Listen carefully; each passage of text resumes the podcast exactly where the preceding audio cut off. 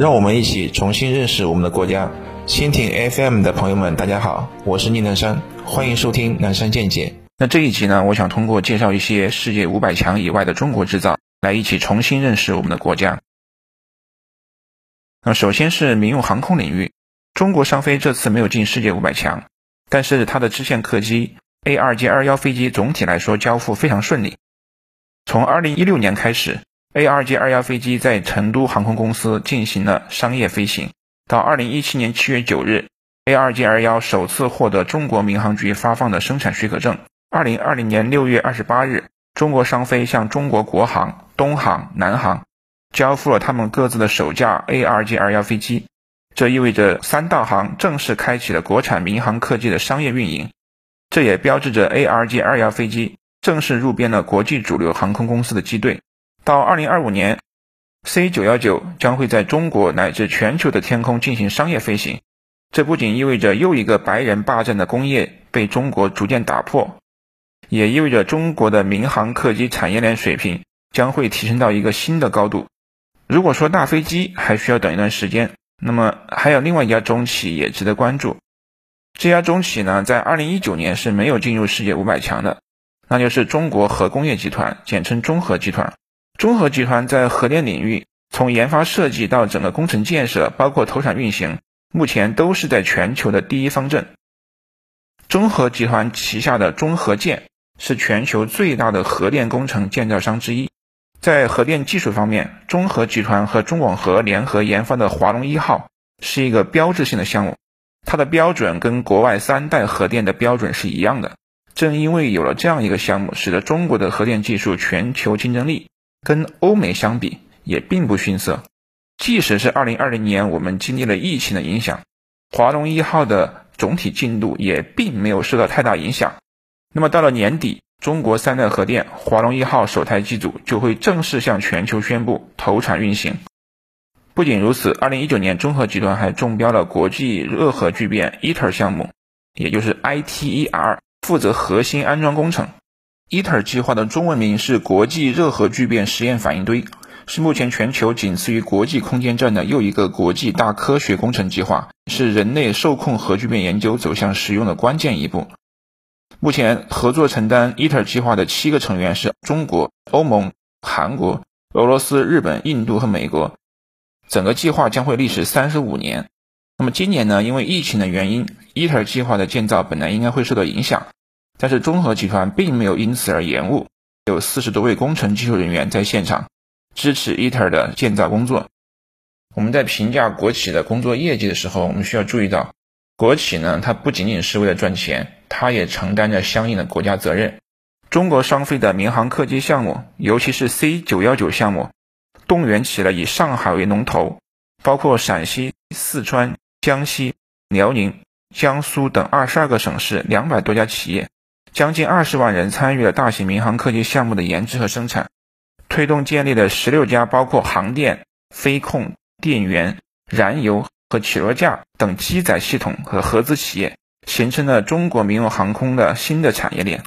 中核集团担负起了为中国的核电事业寻找矿产来源的任务。那油矿是核工业必须的原料。二零一九年，中核集团成功的收购了纳米比亚的罗星油矿，一举跻身全球前五大天然油供应商。二零一九年，中核集团四个全国的定点扶贫县：重庆的石柱土家族自治县。宁夏同心县、陕西安康市的浔阳、白河两个县全部已经脱贫。中核旗下的各个单位在全国二十多个省市还支援了五十多个县、近一百个村，有上百名中核的扶贫干部在扶贫一线工作，甚至还有人为此付出了生命。二零一九年全年，中核集团公司对外扶贫援助金额达到三点二亿元人民币，涉及项目达到一百九十一个。国企和民企可以看成是中国制造发展的两个车轮，缺一不可。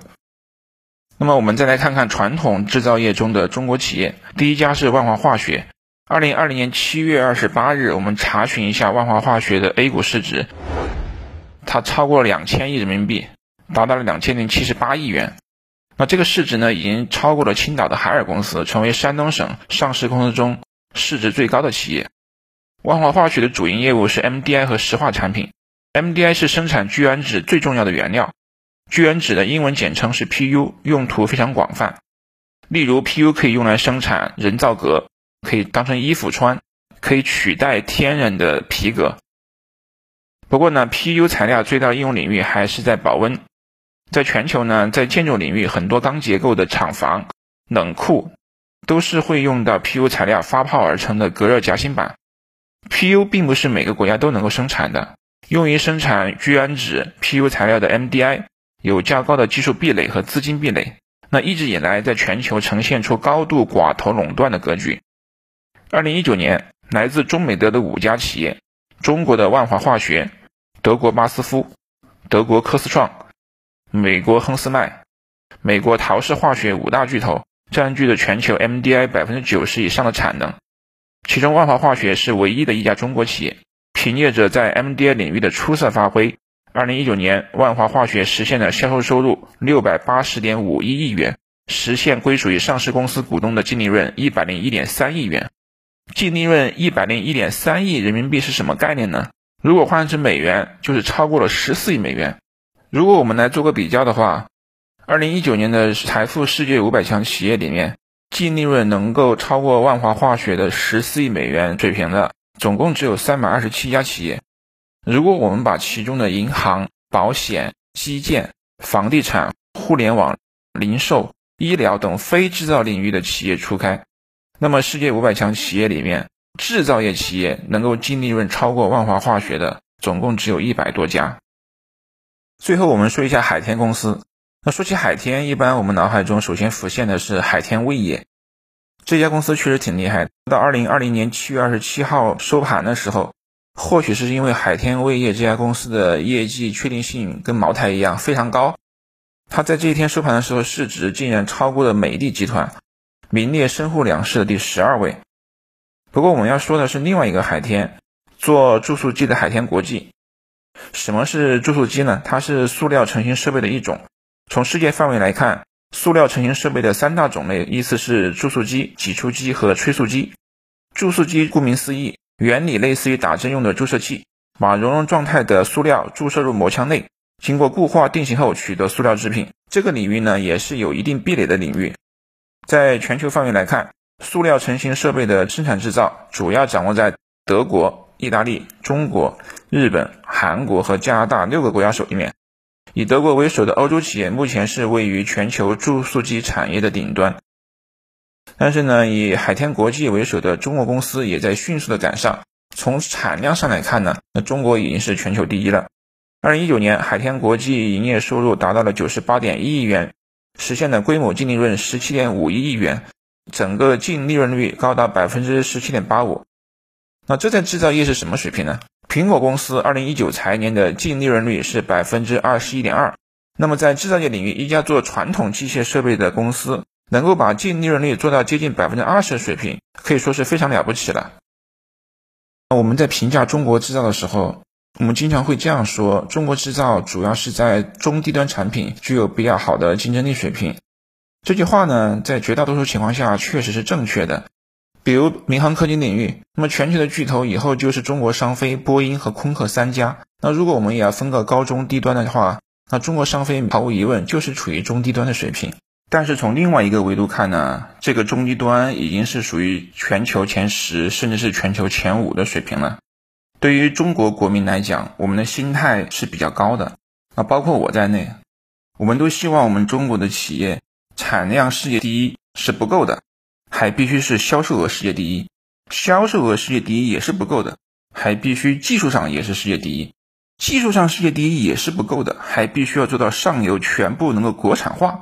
这才能够符合我们心目中对中国制造的要求。